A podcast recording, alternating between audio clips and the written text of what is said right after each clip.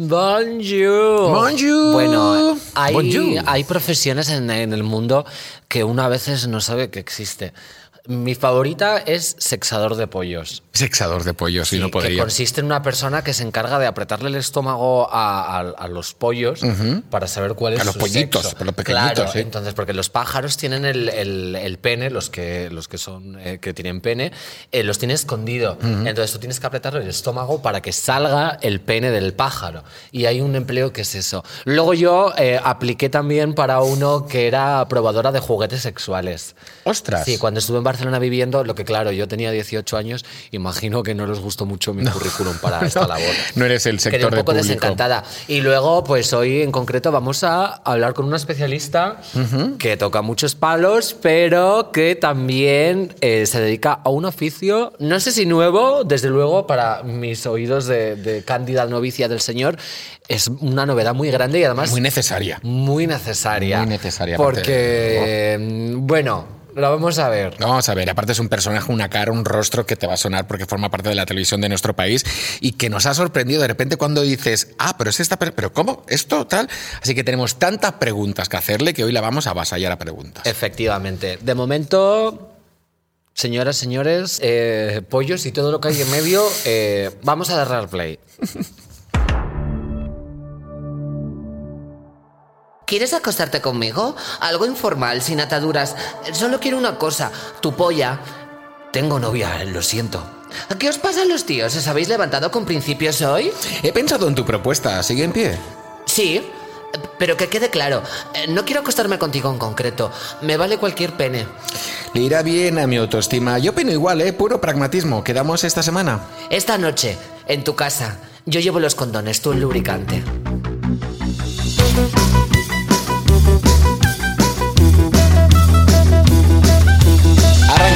Sex Education, una serie que va al grano, o sea, mm, los dejan todo como muy clarito. Tú, yo, conmigo, de esta forma, aquí, con estos eh, juguetitos, en fin. Oja- ojalá todas las citas, o en fin, relacionarse fuera así de fácil. Samantha.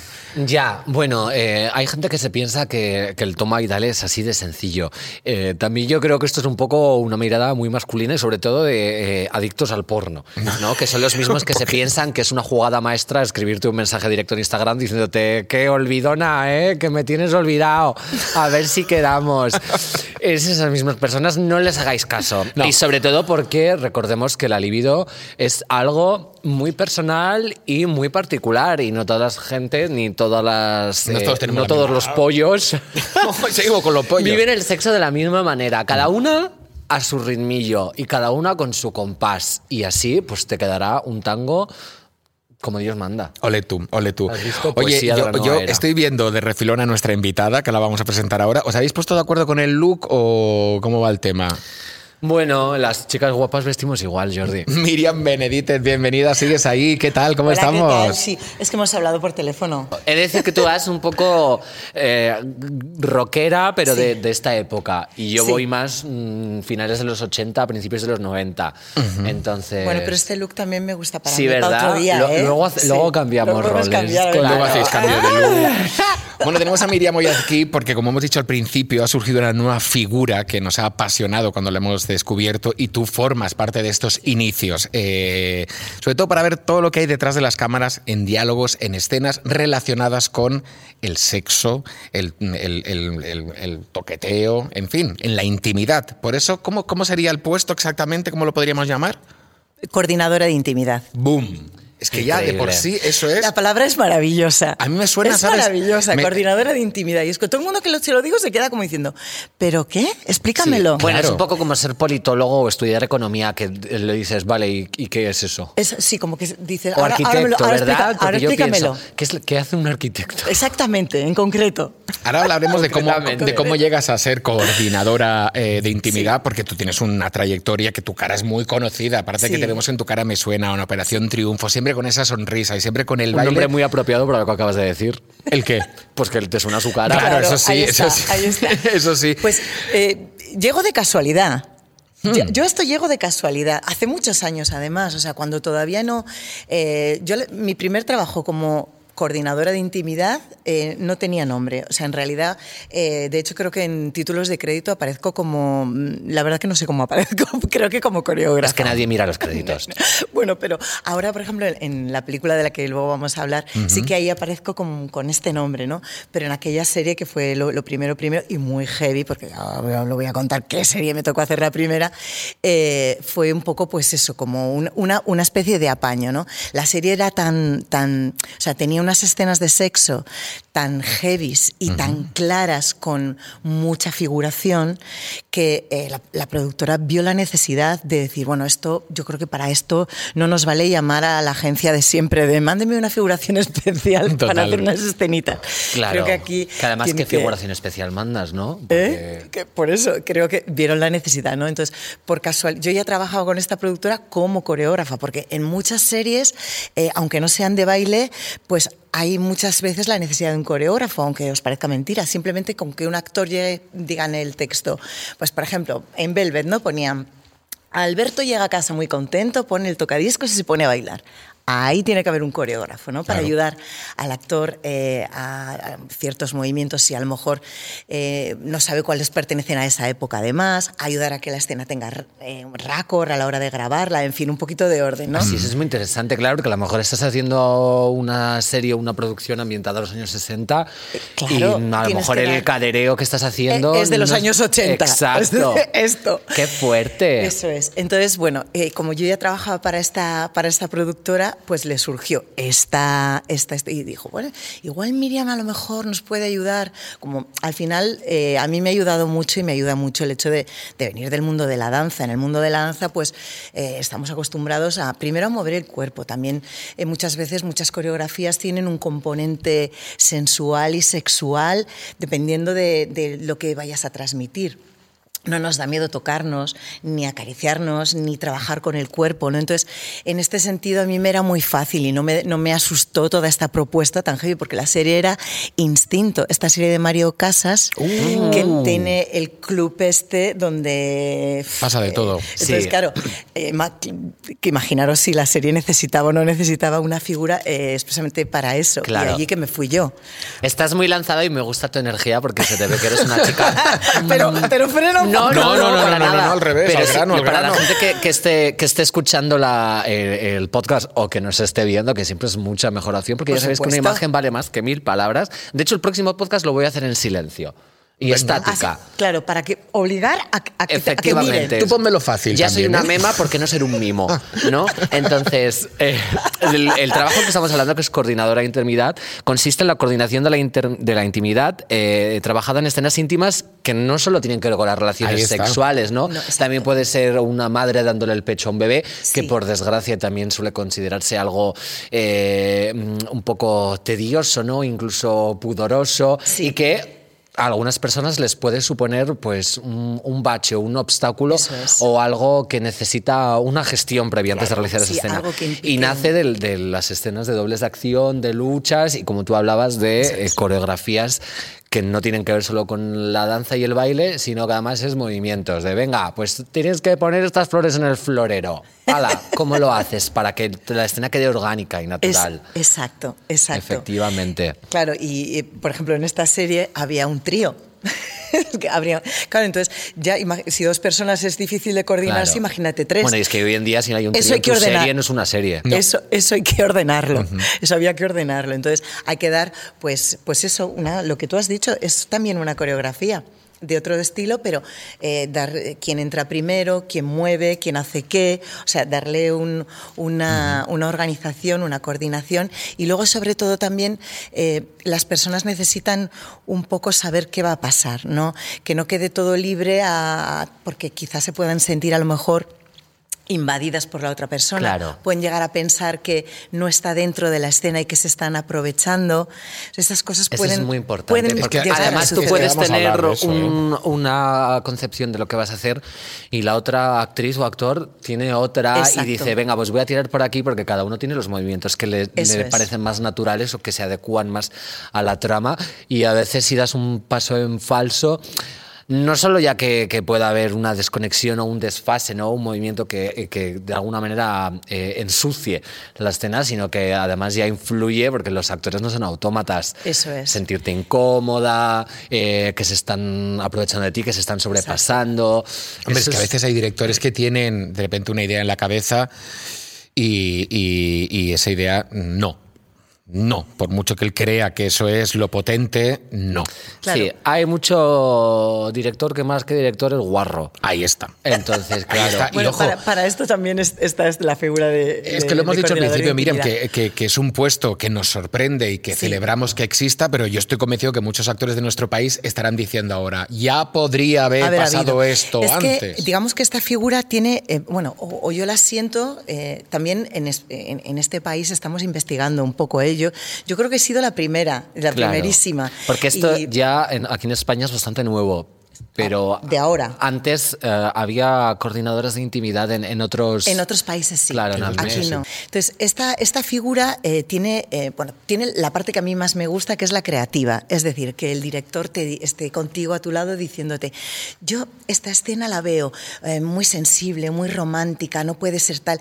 Y tú le ayudes a crear o a ayudarle en, en que los movimientos de los actores digan eso, ¿no? Que eso, eso es lo, para mí lo más, como lo más bonito de, de mi trabajo, porque yo soy una persona que eh, me dedico a la coreografía y soy creativa, entonces me gusta eso, ¿no? Crear cosas, ¿no?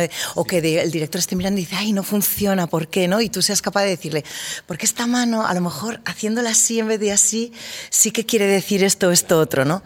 Y luego está, está un poco la parte eh, psicológica, que claro, es... eso te queríamos preguntar, porque sí. al margen de la coreografía, yo creo que también es necesaria una labor de un claro. trato previo con las actrices, Hay explicarles, que... poner en común lo que ellos eso es. imaginan. Así es. Claro, ¿y tú recibes algún tipo de, de, de, preparación para eso? Que yo a ti te veo una tía que vamos, que eres la que la, seguro da los mejores consejos de todo tu grupo de amigas, pero imagino que también tiene que haber una formación previa, ¿no? Para saber afrontar a lo mejor dudas para los que no tienes herramientas o, o respuestas o no estás capacitada de, de gestionar. Bueno, el, la, como tienes el, el, guion, lo tienes mucho antes. Y mucho antes de, de, tener los primeros ensayos con los actores, tú ya te has reunido con, con, el director y ya has hablado con él escena por escena de lo que quieren esa escena. Entonces, si hay algo que es que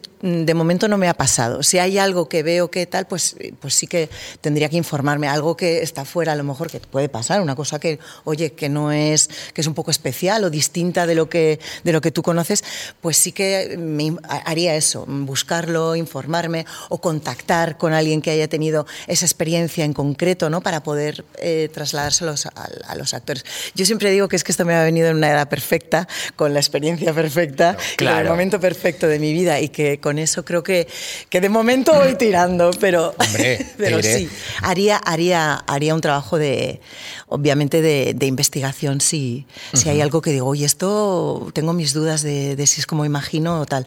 Voy a buscar realidad. A través de mi ventana ya está en Netflix, eh, ya la podemos disfrutar, hemos estado aquí con actores. El casting, cada vez que vemos entrevistas o hablan de la gran experiencia que fue el rodaje, de lo cuidados que estuvieron, de, de, de y mira que luego mejor puedes ver las serie y hay, o sea, la, la película, mejor dicho, y, y, hay momentos de mucha sensualidad, hay momentos de... Y sexualidad. Wow, y sexual, y pero sí. luego cuando ves esos, esos actores que, que yo, yo, el final de esta pregunta es, tú te debes sentir muy orgullosa después de todo este trabajo, ¿no? De ver que, que, han, que han avanzado, que han podido hacer un trabajo de ficción y que no se han sentido mal.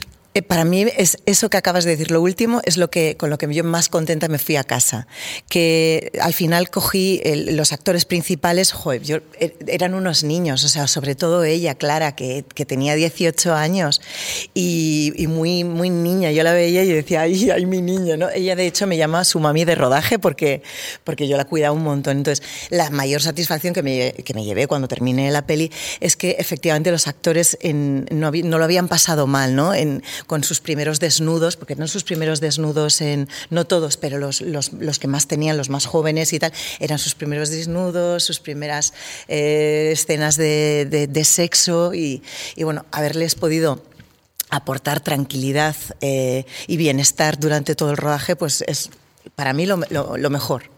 Yo te digo, hay una escena de un billar y una frase, yo lo repito muchas veces, esa frase de ¿quieres? O sea, de pedir y de, o sea, a mí eso me parece un, o sea, un avance, una revolución, un algo tan potente en un, en un contenido que tanta gente quiere ver, que, que, que, que enhorabuena por el trabajo, porque se nota, yo creo que se transmite esa, Bueno, y esa que al- al sensación. final, eh, o sea, tener un entorno favorable es necesario no solo en el ámbito más personal, con tus amigas, tus familiares y las personas con las que te relacionas de, de tu entorno. sino también en el trabajo, Sí. que tienes que tener contento a los trabajadores y además tiene que haber eh, ese vínculo. Y luego a lo mejor están estas historias siempre de, pues la protagonista se llama fatal con la coprotagonista y eso Sí. pues hija, a ver, pues la magia de la ficción y del talento actoral precisamente es camuflar esas cosas. Pero hay momentos puntuales, así como todo el mundo ya ha comprendido y interiorizado que para hacer una escena de acción es necesario una persona que la doble o por lo menos que la aconseje y unas pautas de seguridad Eso para no poner en peligro su integridad física. También estoy contenta de ver que se empieza a valorar la, la integridad eh, anímica y psicológica Eso de es. los actrices y de los actores, porque muchas veces o son menores de edad, que tú antes entre bambalinas me has dicho que no has trabajado todavía Con menores de edad, todavía no. Pero 18 años también es que Es- la es mayoría es- de edad es, es- es- es un bebé. está pautada. Es bebé, Entonces, es claro, bebé. eres mayor de edad pues Sí. para la burocracia Sí, y el papeleo. ojo. Eso es, Y pero- una mala experiencia se te marca para toda la vida. A lo mejor Efectivamente, ya pero- no quieres hacer nada más de cine. Es que mira lo pasé tan y con mal. 18 años, Exacto, te a lo es mejor eres pasar. virgen, no has tenido relaciones Es o que las puede- que has tenido son traumáticas, entonces interpretar ese papel es legítimo que te dé un sentimiento de, de conflicto ¿no? y que estés Eso en un es. duelo. Y veo fundamental que haya una persona que se dedique en exclusiva a abordar estos temas.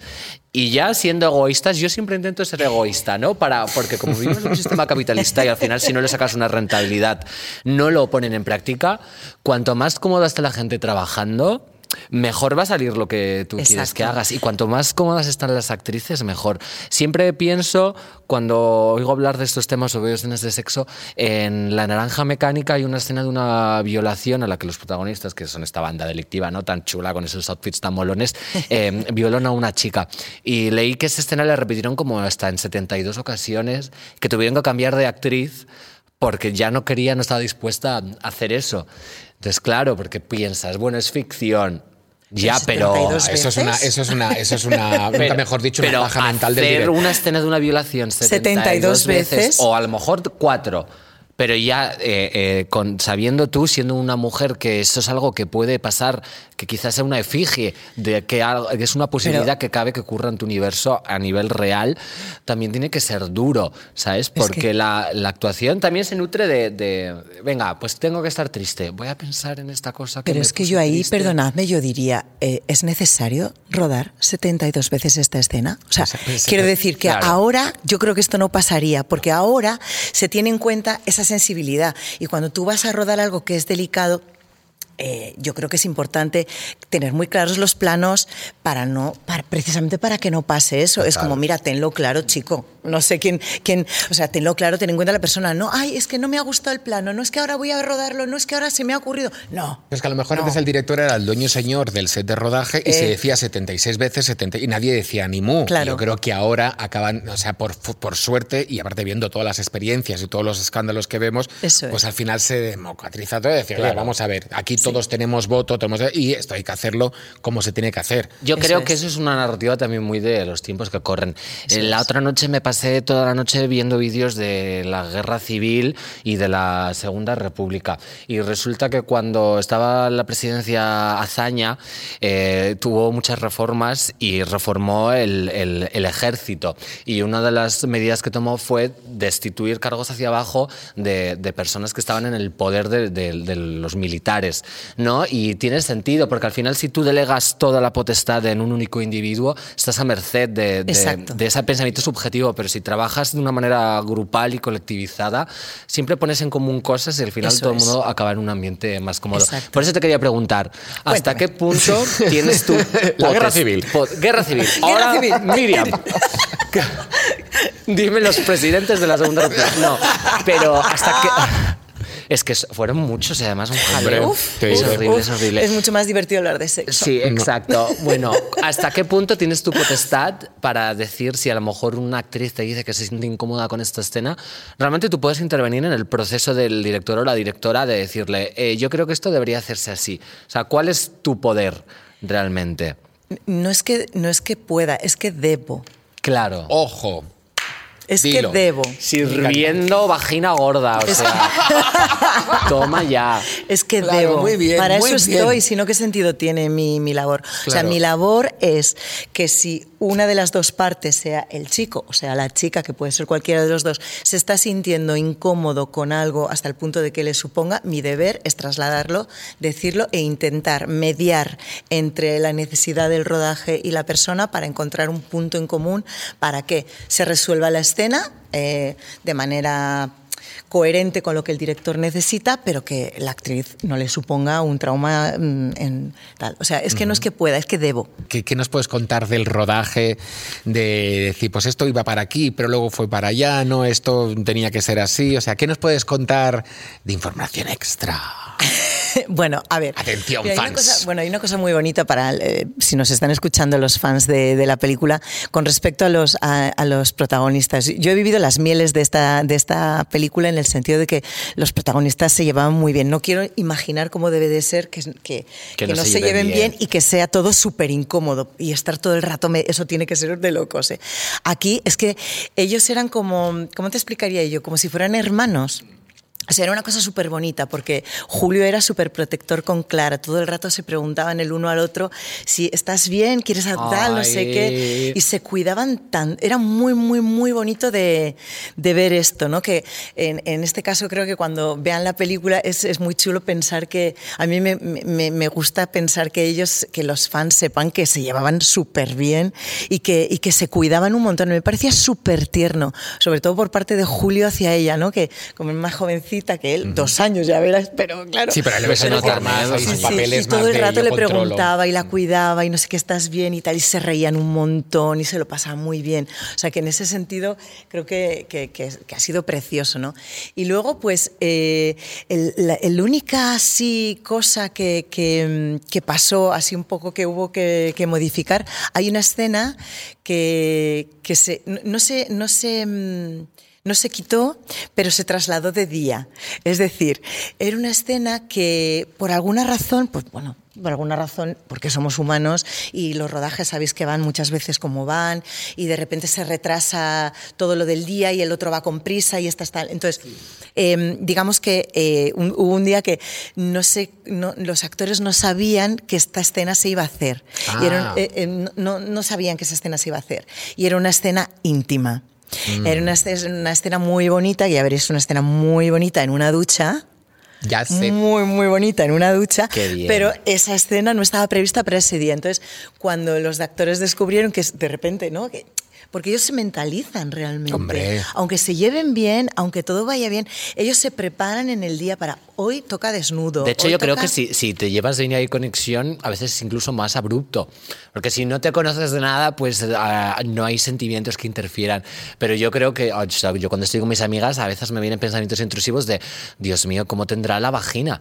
¿Sabes? Entonces yo creo que todas esas cosas Alguna también... curiosidad debió de tener seguro. curiosidad. Yo creo que eso todo también nace cuando de repente dices, joder, Y venga, bueno. eh, voy a tener que mantener sexo ficticio Sí. con esta chica o Pero, este chico bueno, con el que me llevo genial, que ayer hablamos de que Claro, que bisabuela la quería un montón y murió Digamos, el año pasado. o Claro, sea, entonces digamos que ese día ellos, ellos, claro, se mentalizan, ¿no? Ya saben, bueno, mañana me tengo que desnudar, mañana te- me toca exactamente, y se mentalizan a lo que les toque exactamente. Pues ma- ma- mañana me toca orgasmo, me toca orgasmo.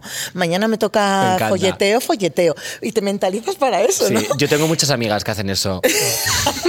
en su día a día. En su No día a día. como tenerlo en todo el- bien yo creo que en planificado. el día a día a lo mejor es que la vida te sorprenda, ¿eh? Pero Hombre, bueno. las mejores cosas pasan de repente. Sorpresas las mínimas, Entonces, bueno, todo bien pasó, planificado. pasó que este, esta ta- y de repente ellos eh, no pudieron, no, no se pudo hacer la escena, Ah. porque no, psicológicamente preparados. no estaban preparados, ya además era, era un poco tarde en el día y Mm. tal, y entonces digamos que se trasladó la escena para poder es- ensayarla, mentalizarla y tal.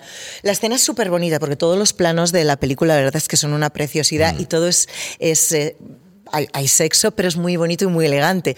Pero cuando tú estás haciendo la escena, no sabes lo que. O sea, tu sensación a lo mejor no es esa, Ya. ¿sabes? Luego lo ves y dices, oh, qué bonita la luz que La contra tan música, chulo y tal, ¿no? tal, junta, ahí Pero hay en una el momento tú estás ahí y tal. Entonces, eh, bueno, eso es lo- el único cambio. Luego nos hemos reído mucho, mucho, Eso, mucho. eso te quería preguntar, porque en- montándonos. momento, mira, ejemplo, Samantha, ¿no? Estamos así, estás un momento ahí. Claro. Y ahí está un momento que va y corta y. No, no. O sea, y incluso- ¿Cómo pasas de la intensidad? Sobre todo ensayándolo.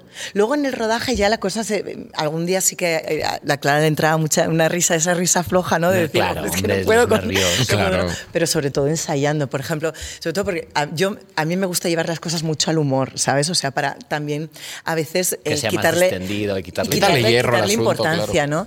Y entonces eh, tenemos muchas bromas al respecto. Entonces hay un- una especie de. Cuando, mm, eh, cuando ella tiene eh, sexo oral con él en, el, en un taxi o en un Cabify, no me acuerdo exactamente si al final fue taxi o Cabify, y entonces lo estuvimos ensayando ahí en una salita, ¿no?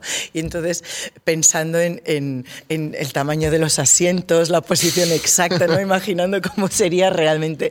Y siempre bromeábamos, porque yo creo que el- el- esto para esto, los taxis debe ser, lo cómodo debe ser. Claro. Y cosas así, nos reíamos muchísimo, ¿no? Y luego, pues, la, la gracia de cómo mm, ves la escena eh, desde el punto de vista del público y cómo es, ¿no? Yo estaba hablando ahora mientras me maquillaban, estaba recordando la escena de la Noria. Donde están, claro, la el, el cacharrito de la noria, imaginaros, es una cosa así de pequeña, ¿no? Con un asiento aquí, la barra en medio y otro asiento aquí. Esa escena que es tan íntima, que es un, un, un cunilingus de, de él, con, que se le queda la falda por aquí y tal. Y en ese cacharro éramos cuatro. Estaban ellos dos así, o sea, mis rodillas le tocaban las rodillas a Julio porque no cabíamos. Aquí estaba el cámara, ¿sabes? Entonces, yo llevaba un pinganillo y cuando el plano estaba en, digamos, la noria en el punto perfecto de tal, el director me decía, ahora. Y yo le pegaba un golpe a Julio así en la pierna, ¡pa! Ahora, ¿no? Para que empezara, ¿no? Ya. Y luego ves la escena y todo es tan íntimo que parece que están solos y tal. Ya, pero y realmente, no, y sea, realmente es que es, Es muy fuerte Es una lo- lo risa. cuando haces una producción y luego lo ves y piensas como todo el tiempo que has pasado rodando esa escena, ¿no? Las cámaras, la de gente que interviene, es muy fuerte. Yo quiero preguntar sobre las prendas de modestia, porque eso sí que es historia del cine, porque yo Sí. creo que, bueno, es- supongo que... que- que- Y que- mucha leyenda negra, porque mucha- es eh. como algo que se comenta, ¿no? Siempre cuando yo era adolescente. Primero vamos a que- definir prendas de modestia, Eso. para que la gente sepa Sí. que es Ahora soy prenda. yo la, la que va rápido y disfrutona de esto. ¿Qué es una prenda es de que tú y yo Claro. no, estamos Que si a- no eres. a tope. ¿eh? Pues yo soy cáncer en Ya empezamos. principio. Horóscopos. Ay, qué chula. principio- ¿Y tú? perdido. Yo Virgo. Bueno, tengo muchas, muchas, muchas, muchas personas Virgo a mi Y yo también un montón de amigas cáncer. ¿Qué tal? Sí. ¿Todo bien? ¿Estás Ya pasando está, bien? ya lo hemos liado. Ya estamos, ya estamos con el horóscopo. Están ahí, se acaban de coordinar astrológicamente. ¿Qué es una prenda de modestia? Venga.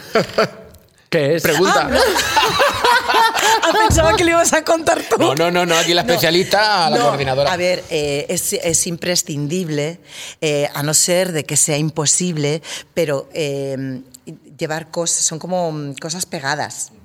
Cosas que, o sea, realmente parece que están desnudos, pero no lo están. Y luego, a la hora de estar uno encima del otro, mm, tampoco es- tienen contacto. un contacto. Están Ya. vestidos. O sea, es como si estuvieran en ropa interior.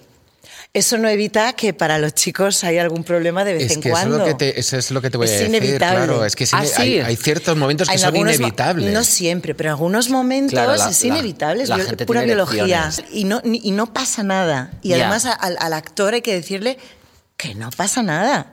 ¿Sabes? Porque es que forma parte de. o sea, Bueno, como- actor y a la, a la otra parte implicada también. Sí, pero el, Claro, quien, porque te fíjate, están aquí quien pidiendo lo pasa excitación. peor es el chico. ¿Ah, sí? Sí. Pero es que es normal. Es como cuando a ti te hacen así se te pone el vello de punta. ¿Cómo Claro. puedes evitar que se te ponga el vello de punta? Claro, Pues y no ojo, que están evitar. interpretando una escena en la que tienen que estar excitados, que tienen que estar. y Eso entonces, es. como, como, como mm, Yo les entiendo la mazo. interpretación sin llevarte no, la claro, porque dices, no puedo triste. disociar, no puedo estar pensando, mañana voy a comprar berenjenas para comer mientras hago esta escena, porque no, no, no. Claro, no. entonces la Es- desconexión El cerebro de- no. Oye, y esto no está en guion, pero luego hay muchas prótesis también, ¿no? Yo he visto rodajes que dicen, no, esta no es la suya, es una prótesis. Sí, correcto. Sí, exacto. Hay, eh, hay, hay mucha prótesis, o sea, hay mucha... mm, No, no, no os ilusionéis, gente del, del mundo, diciendo, "Vi- no, pero salió desnudo, el actor lo vi, lo vi, porque parecen de verdad Entonces, y no lo son. Las claro. prótesis, eh, bueno, también porque, el, eh, oye, cada uno es como es, como es eh, físicamente hablando. Entonces, a lo mejor el personaje que, que tiene que interpretar el actor requiere de un miembro mayor por guion, o sea, por personaje. Y que el personaje no es más creíble porque realmente vayas a enseñar tu miembro real.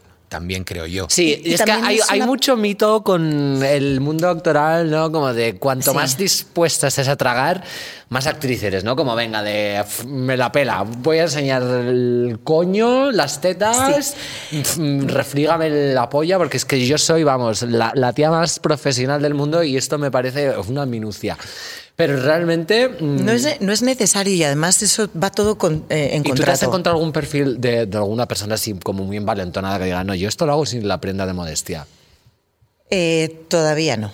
Claro. Pero le recomendarías de, oye, mira, aunque tengas Todavía muchas no. ganas, mejor Eh, póntela. Porque bueno, un- yo sí solo le implica a, a él. Hace solo la escena Sí, de él. solo, le- o sea, quiero decir que solo le implica a él que tiene que, que pasearse de- en pelotas a pesar de que solo se le va a ver por aquí y no quiere llevar nada. O sea, yo o cada uno oye es muy libre, pero si hay dos personas implicadas es que tiene que tiene que hacerlo aunque aunque sea por la otra persona.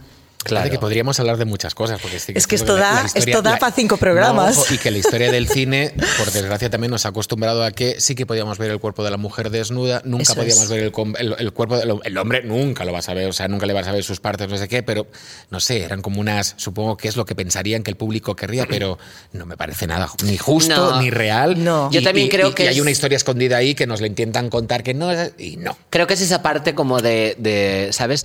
A, a mí me gusta el cine, pero los directores son muy pedorros. Mucho, son muchos, o sea, todos. La vida de Adele, por favor, una película de lesbianas la dirige para empezar un señor que no ha visto una lesbiana en su vida. Solo te hacen eh, eh, sexo oral, se refriegan todo, o sea. Pero tú, de verdad, tú. Documentación. ¿Conoces a una lesbiana? Claro, ¿qué, qué has buscado? lesbiana en una página porno.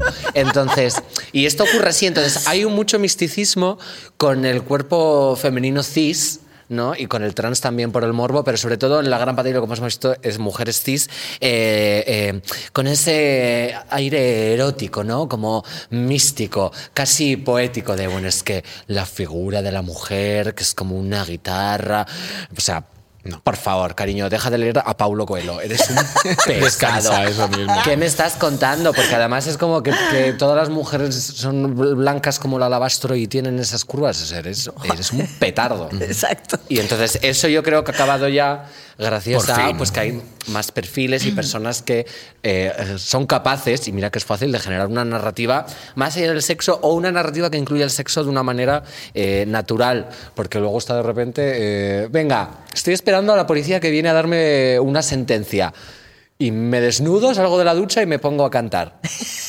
Y esa escena realmente tú la ves y Porque la, sí. la asimilas y no te lo preguntas, pero si le das vueltas dices, pero ¿y esto era realmente necesario, ¿Necesario? Para la historia? Y, y luego verás los críticos de es un director que sabe tratar perfectamente. Es un director el que quería ver la las tetas de mujer. Demi Moore y Ahí la está. puso en tetas. Ahí Y ya está. está. Y Demi Tenía Moore es muy chula y lo hizo porque ella es profesional.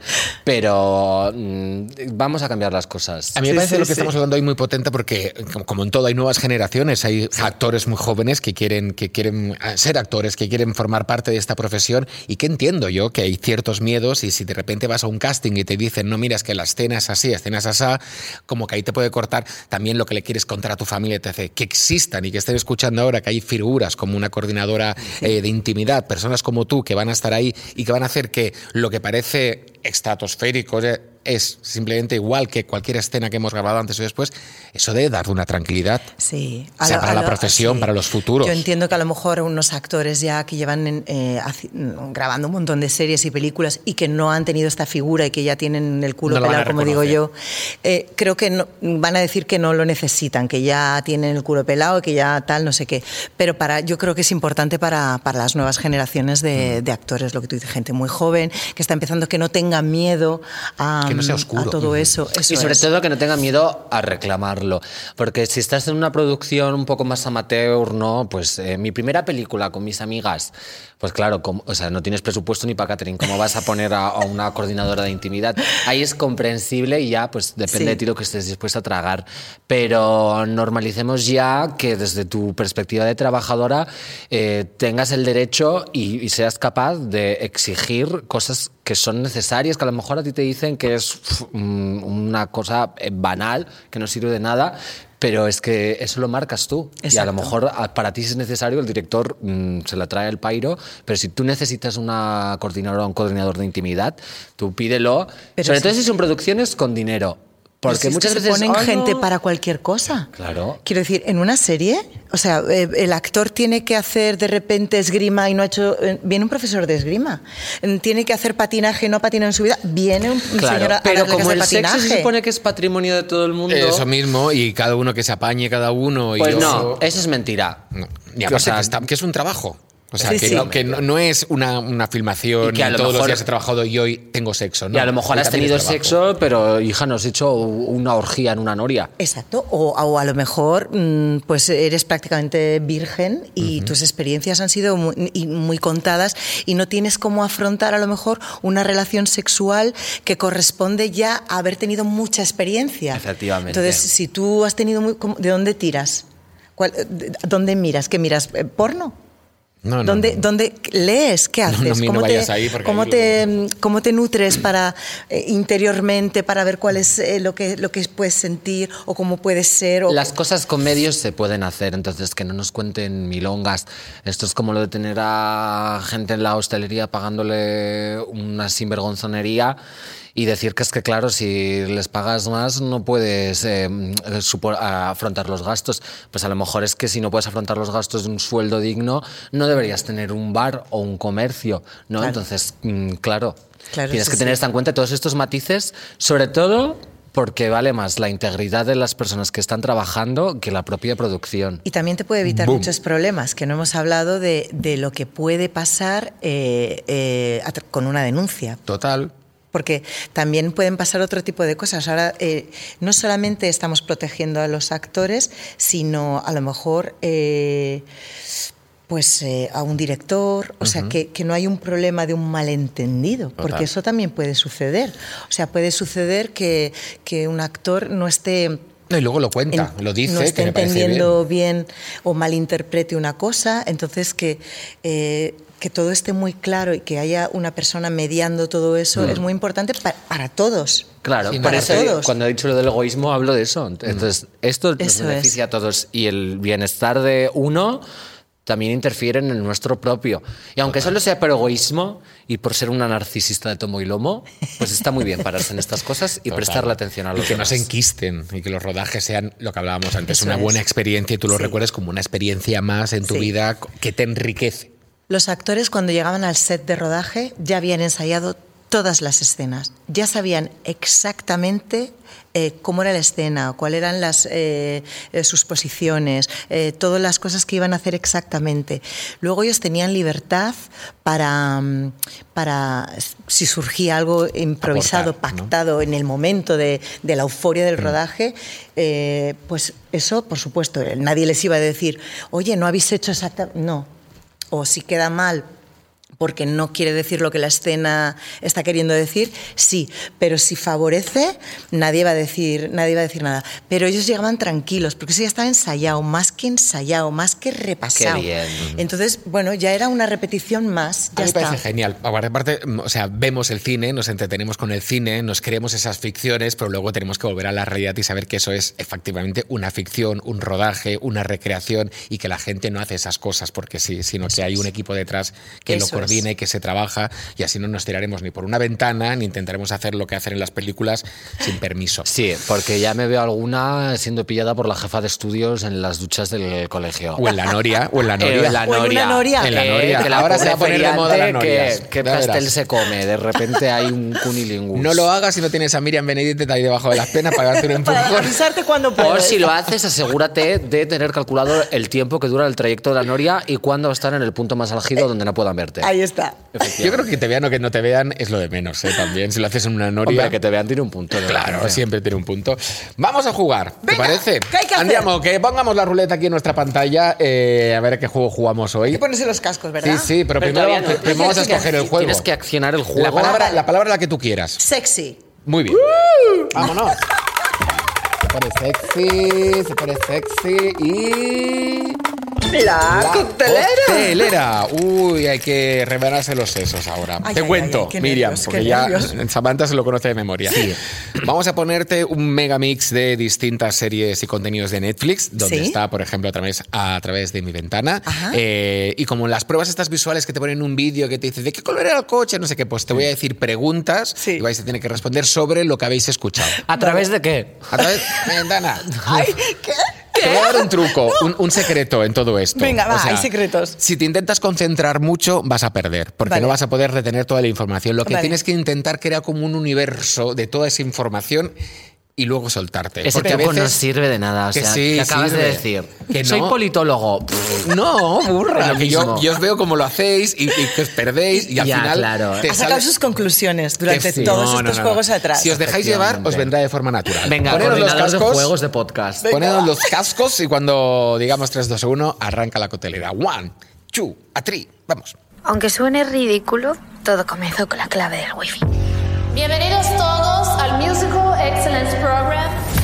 Esta mañana a las 6 y 25 recibimos un aviso de la Guardia Civil de Feria. Porque el wifi tiene la capacidad de unir mundos distintos. Soy de esos artistas que les gusta ganarse su público. ¿Cuántas veces has estado ya aquí, Héctor? Siete. ¿Qué te dije la última vez? Muchas cosas. Aquí todos nos gusta más inglés, suena más como sofisticados. Elena está en el reino. ¿Quieres ir a su lado? Ese no es tu vecino. Lo imaginaba más alto, un poco más simpático igual. ¿Para qué hay que aprender a cuidar a un perro? Para que aprendas a cuidar de ti mismo. ¿Cuándo se ha escapado? Ayer por la tarde. Soy la chica más interesante que has conocido en tu vida.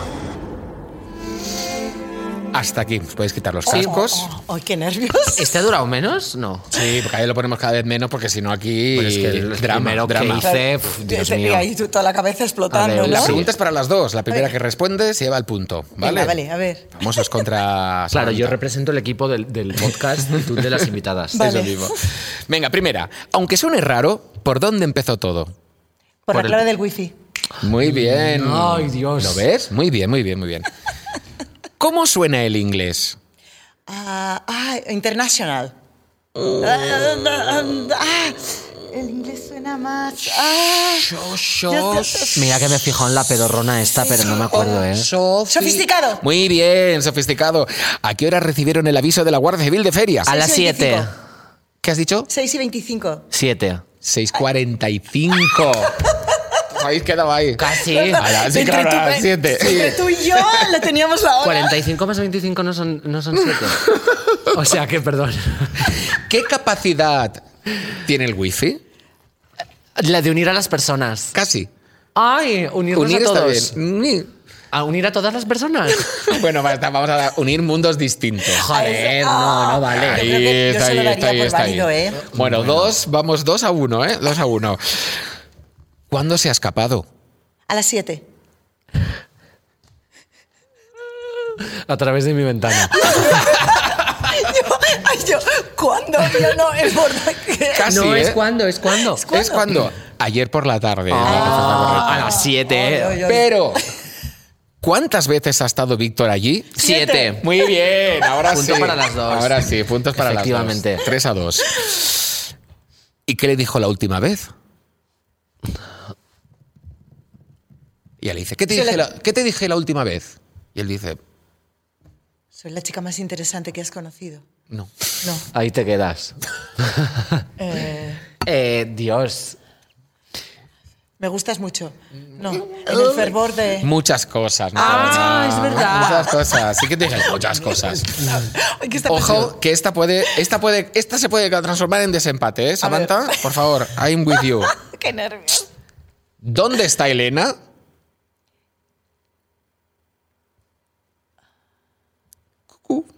O sea, no es que se haya parado el podcast y lo estás escuchando en el podcast y nos hemos quedado en silencio. ¿Dónde está Elena? ¿Dónde está Elena? Ay, pues ella sabrá.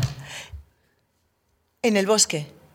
¿En el bosque? ¿Está en el bosque Elena? ¿Qué tengo en la cabeza? Un Una sombrero. corona. El- El- el- en, la, casa de la reina. En el reino. Muy bien, Miriam. En casa de la reina. Bueno, Esto es de feria, que es genial. oye, un besazo a Elena que está en casa de Leticia Ortiz. Venga, va, la última. Ahora sí. A ver. Eh, a tu vecino me lo imaginaba un poco más alto y un poco más. Simpático. Punto para el equipo de las chicas de CIS. Ahí muy bien, pero mm, aunque lo hayas hecho ahí ese punto, el partido se lo lleva Miriam Benedict. Punto ¡Ay! para los famosos. Es divertido este juego, ¿eh? Es muy divertido. Un juego de atención. Eh, hay que Sí. estar muy- Hay que pero, pero, pero ¿a qué sirve el no concentrarse mucho y No, dejar? es verdad, si te dejas llevar Si te así dejas, te como por una información cosas. general. Pues yo me quedo con las cosas. Y, oye, Miriam, ahora la verdad que es que lo que nos podrías hacer es una coreografía. O sea, nos tienes que enseñar a cuando cortemos Sí. las cámaras, Sí. tú nos tienes que enseñar un poquito, porque yo te veo en tu cara mesa.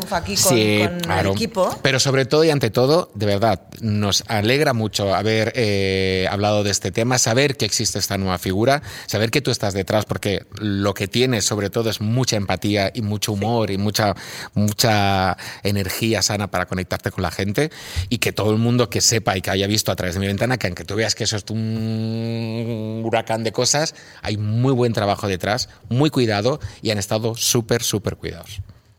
De verdad. Pues Es muchas estupendo. gracias. Ha sido maravilloso. Y nosotras ahora nos vamos a coordinar contigo. Porque claro, yo quiero, quiero proponer que Jordi deje, deje caer su lujuria por todos mis orificios, porque luego podréis disfrutar de ese contenido en la versión premium de este podcast. podcast, claro. Que sigues ahí. Hasta que eso ocurra Yo creo que y apoquinéis el parné. necesitáis una coordinadora de intimidad. Una coordinadora. Vamos a muchas más más de una, una por cada agujero. Sí. El caso es que. Eh, sexy o no. Yo me voy. Jordi, que estoy haciendo el outro. Bueno, mira, ¿sabes qué? Que, que si seguís ahí, o que, que me da igual, paso de todo. ¡Un beso!